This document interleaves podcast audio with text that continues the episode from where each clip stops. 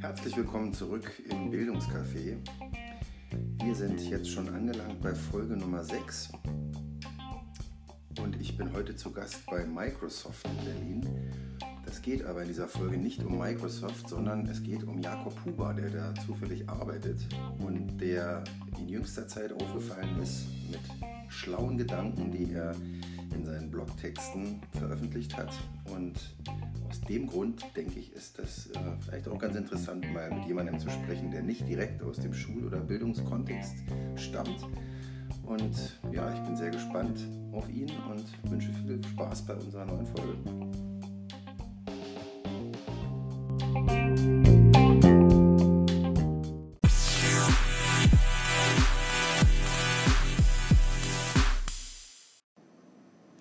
Ja, ich sitze hier bei Microsoft, denn Jakob Huber, der heute mein Gast ist, beziehungsweise ich bin sein Gast, um genau zu sein, äh, arbeitet im Bildungsteam von Microsoft und ich bin auf LinkedIn ähm, auf einen Artikel von ihm aufmerksam geworden, den ich so klasse fand, dass ich dachte, ähm, ich schnapp mir mal den Jakob Huber und ähm, befrage ihn mal aus nächster Nähe und ähm, finde, das kann auch äh, euch äh, mindestens genauso interessieren wie mich. Denn ähm, er beschreibt in diesem, du beschreibst in diesem Artikel ähm, Elemente ähm, deines Arbeitsalltages und bringst die in Verbindung mit dem, was Schüler in der Schule heute lernen oder nicht lernen. Mhm. Ähm, und ich würde gerne ähm, dich mal fragen, ähm, was war denn deine Motivation, diesen Artikel zu schreiben?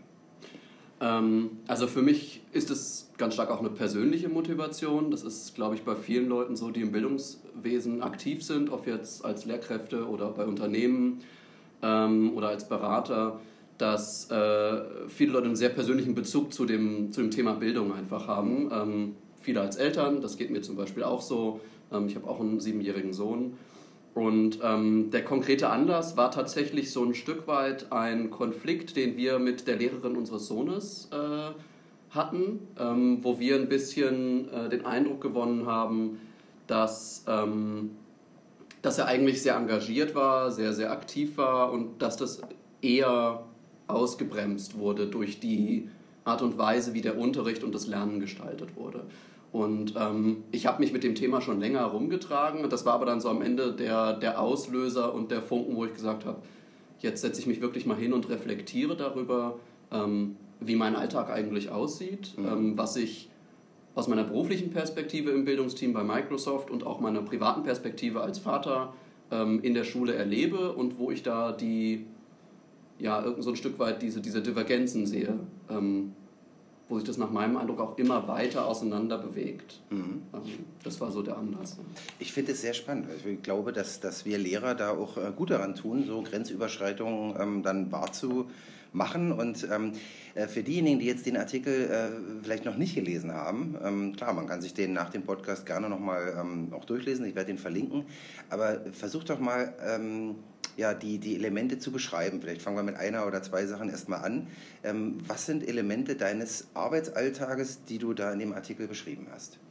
Ähm, ich glaube, eins der, der wichtigsten Elemente ist, ähm, ich habe das übertitelt, glaube ich, mit äh, Team is King. Mhm. Ähm, und das ist eine Erfahrung, die ich ähm, immer stärker mache und die im Prinzip eigentlich omnipräsent ist inzwischen im Berufsleben, zumindest in dem Bereich, wo ich unterwegs bin. Es gibt keine Einzelprojekte. Mhm. Es gibt im Prinzip nichts, an dem ich als Einzelperson allein verantwortlich arbeite. Ähm, es gibt Teilbereiche von Projekten, wo das vorkommt und natürlich gibt es Verantwortungen, die dann Einzelpersonen auch übernehmen. Aber es gibt eigentlich diese Form der Einzelarbeit gibt es nicht. Insbesondere, und das ist vielleicht ein zweites Element, was da sehr nah dran ist, mhm. ähm, wenn man das noch verknüpft mit äh, dem Thema Isolation von Informationen versus unbegrenztem Zugang zu Informationen. Ähm, und das ist das zweite Thema, was, was glaube ich, zu dem Teamgedanken auch sehr stark dazugehört, ist, dass man auch nie in der Situation ist, dass man mit ähm, mit nur auf seinen eigenen Kopf angewiesen ist, um es mal so zu sagen, mhm. ähm, was, die, was die Informations- und Wissensbasis angeht. Es mhm. ist immer ähm, ein im Prinzip unbegrenzter Zugang zu Informationen und ein Team, das, das so ein Projekt steuert. Und letzten Endes lässt sich Erfolg bei Projekten fast immer auf einen gemeinsamen Nenner zurückführen und der lautet, hat das Team gut zusammengearbeitet oder nicht. Hm. Ähm, das ist im Prinzip eine notwendige Bedingung. Das heißt, wenn man es jetzt wirklich zuspitzt, ist es so, dass, dass du eigentlich jeden Tag bei deinem normalen Arbeitsalltag immer mit Menschen irgendwie zusammenarbeitest, ähm, aber hier ja wahrscheinlich genauso wie bei anderen Arbeitgebern Menschen eingestellt werden, die möglicherweise deswegen eingestellt werden, weil sie eine gute Abiturnote haben was sie zu einem Studienplatz befähigt hat. Und diese gute Abiturnote kommt daher, dass sie in Einzelarbeit sechs Stunden lang einzelne Klausuren geschrieben haben und sich darauf vorbereitet haben. Eigentlich paradox. Ja, also ich glaube, da äh, gibt es auch bei dem ganzen Thema Recruiting und Personalauswahl mhm. äh, durchaus noch Wege, die man beschreiten kann. Ähm, meine Kollegin, die ähm, Magdalena Rogel, hat in einem Podcast vor kurzem mal darüber erzählt, mhm. den hatte ich mir angehört ähm, wo sie ihr persönliches Einstellungskriterium und Verhalten ein bisschen beschrieben hat. Und das geht in eine ganz andere Richtung. Also mhm. ähm, die äh, Lena hat selbst keinen Abiturabschluss und kein Studium, ist mhm. bei uns äh, aber Head of Digital Channels, also verantwortlich im Kommunikationsteam äh, für die Digitalkanäle. Und ähm, die hat bei ihrer Einstellungsentscheidung beschrieben, dass sie insbesondere auf ähm, Offenheit für Neues, mhm. Neugier und Lernbereitschaft achtet. Mhm. Ähm, und zwar unter anderem eben auch mit dem äh, Hinweis, dass sich die Prozesse, die Formate, die Arbeit als solches so schnell verändert, mhm. dass im Prinzip die Tatsache, dass ich vor fünf Jahren mal ein großartiges Event durchgeführt ja. habe, ja. Ähm, eigentlich keine Garantie dafür ist, dass ich es in fünf Jahren immer noch gut machen kann, weil sich ja. das ganze Format so verändert hat. Mhm. Ähm, dass das Entscheidende eigentlich ist, dass ich in der Lage bin, die ganze Zeit aktuell zu bleiben. Und offen ja, für ja. Neues bin.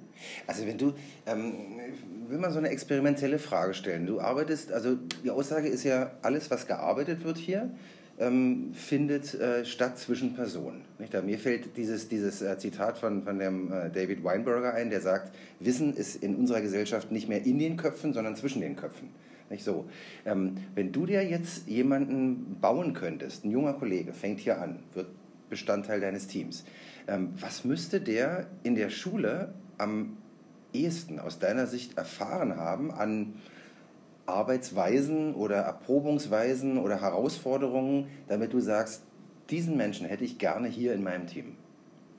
Ähm, ich glaube, da gibt es verschiedene, äh, verschiedene Bereiche, die extrem wichtig sind. Wenn wir rein sozusagen auf die Produktivität, wie gut mhm. kann jemand seinen Job erledigen, äh, schauen, dann ist sicher das Thema ähm, Zusammenarbeit in konstruktiver Form extrem wichtig. Also seine eigene Rolle in einem Team wahrzunehmen, mhm. zu wissen, wo liegen meine Aufgaben, wo liegen die Aufgaben der anderen Personen, wie kann ich mich effizient und äh, zielführend koordinieren mit einer großen Anzahl an Personen ähm, und vor allem auch herausfinden, welche jetzt die richtige Person ist. Also so diese, ich sag mal, intersozialen äh, Kompetenzen, die, die da ganz stark eine Rolle spielen. Ähm, Umgang mit riesigen Mengen an Daten, das mhm. heißt ähm, die Fähigkeit zu selektieren ähm, auf Basis von im Prinzip endlosen Datenmengen, die zur Verfügung stehen ähm, und der Mut dazu, Entscheidungen zu treffen, ohne sicher sein zu können, dass man alles weiß, was für die Entscheidung notwendig ist, weil in der Situation ist man nie. Es gibt immer noch mehr Daten, die man bearbeiten mhm. könnte. Also auch den Mut zu haben, irgendwann zu sagen, jetzt weiß ich genug mhm. und kann meine Entscheidung treffen. Ähm, und ich glaube, ein drittes Thema, das, das wahnsinnig wichtig ist, ist das Thema ähm, Resilienz ähm, und, und ähm, Selbststeuerung, ähm, Selbstwahrnehmung. Das heißt, ähm, auch zu erkennen, äh, wo sind meine Grenzen, wo brauche ich Hilfe, wo bin ich vielleicht überlastet, wo muss ich, wo muss ich eine, eine Linie einziehen und Stopp sagen und eine Pause machen. Ähm, bewusst auch abschalten vom Arbeitsalltag, mhm. wenn, gerade wenn einem das schwierig fällt. Ähm, das sind, glaube ich, so Themen, die ich extrem relevant finde und ähm, wie man die in, in, pädagogische und didaktische Konzepte übersetzt, das ist natürlich eine Frage, die ja. ich ehrlich gesagt lieber den, äh, den Experten überlasse, sprich den Lehrkräften und den Didaktikern. Ähm, aber das sind so die, die äh, Kernkompetenzen, glaube ich, ja. ähm, die wichtig sind, um diese kollaborative Form des Arbeitens gestalten zu können, aber auch aushalten zu können, mhm. weil es auch eine andere Form von Belastung ist. Das muss man auch ganz offen sagen. Es ist nicht mhm. immer nur in einem Team zu arbeiten und viele Kollegen zu haben, die einen unterstützen, ist eine Entlastung, ist aber auch eine andere Form der Arbeitsbelastung. Sehr spannend. Jetzt ähm, stelle ich mir Hörer vor, die kann ich mir bildhaft vorstellen, die jetzt äh, das gerade hören, was ich dich frage, was du sagst, und die sitzen da jetzt und sagen, mein Gott, aber wir betreiben doch Schule nicht nur als Vorbereitung für Jobs bei Microsoft, sondern Bildung heißt doch eigentlich Entfaltung seiner selbst, zweckfrei schon gar nicht in ökonomischen Bahnen. Ähm, äh, wie, wie, wie, gehst du mit diesem, äh, ja, mit diesem Zwiespalt oder mit dieser, ähm, ja, mit, wie würdest du mit so einem Vorwurf umgehen? Oder mit, wie stehst du zu so einer Frage, ähm, wofür ist, ist Schule jetzt da? Vorzubereiten auf das Leben, auch das ökonomische Leben danach? Oder ähm, Spielwiese zu sein für ähm, die Ausprägung von Persönlichkeit, Bildung um seiner selbst willen?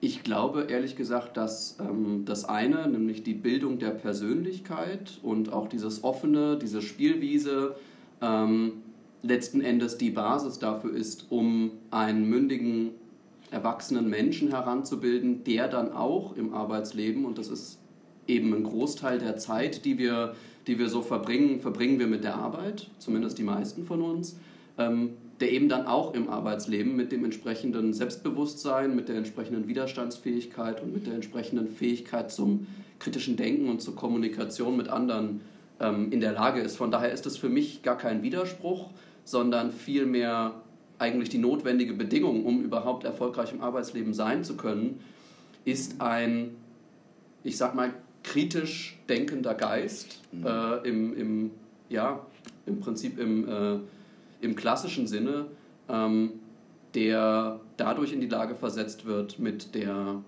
extrem anspruchsvollen Arbeitswirklichkeit in ganz vielen Bereichen mhm. ähm, auch produktiv, konstruktiv und positiv umzugehen und Arbeit auch nicht als Belastung wahrzunehmen oder als etwas, was man mit einer Work-Life-Balance ausgleichen muss, sondern einfach als Bestandteil des eigenen Lebens wahrzunehmen und damit entsprechend auch umzugehen. Mhm.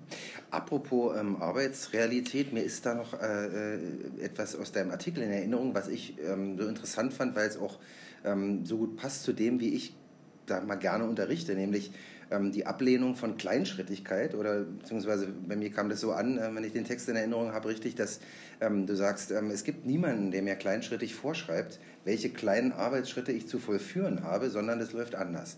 Ja, ja das, das kann ich, glaube ich, so unterschreiben. Also das ist, das ist sicher etwas, was äh, man als Berufseinsteiger noch erlebt, ähm, auch gerade in der Ausbildung oder wenn man als Trainee oder sowas seinen ersten äh, Job nach der Ausbildung oder nach dem Studium ergreift ähm, dann wird man sowas in Ansätzen noch erleben, dass man kleinschrittiger geführt wird.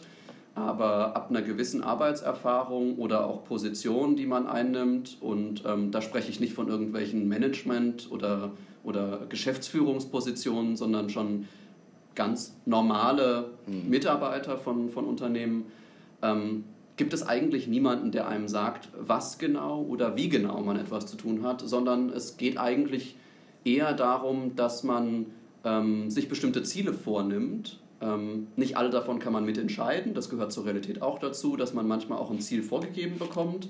Mhm. Das ist natürlich, das ist immer wieder mal der Fall.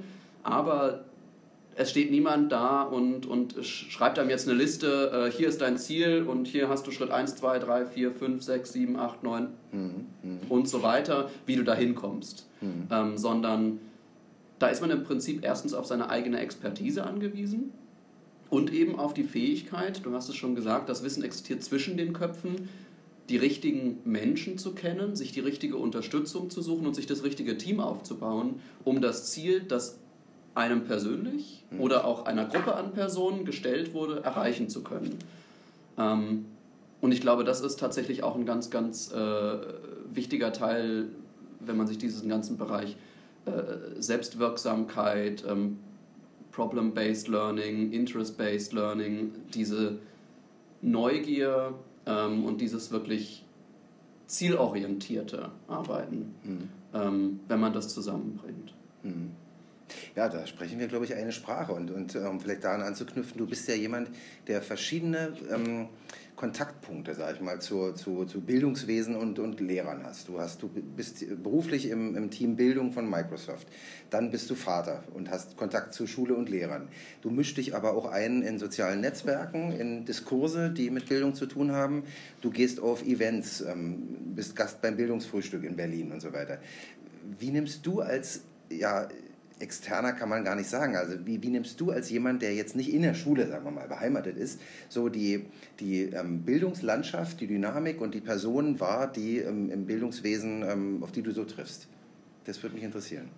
Ähm, also was ich, was ich immer wahrnehme als allererstes ist ein großer Enthusiasmus und ähm, fast sowas, was ein bisschen was man mit einer Mission oder sowas beschreiben könnte. Also die, ähm, die Akteure, die ich im Bildungswesen treffe, nun bin ich viel auf Veranstaltungen, wo sich eben auch Menschen treffen, die sich für das Thema sehr begeistern. Ähm, aber die Personen, die ich treffe, die nehme ich immer als wahnsinnig engagiert, als wahnsinnig begeistert ähm, und als sehr, ja, sehr positiv eigentlich auch war in dem, was sie, was sie erreichen möchten und, äh, und in dem, was sie sich vornehmen.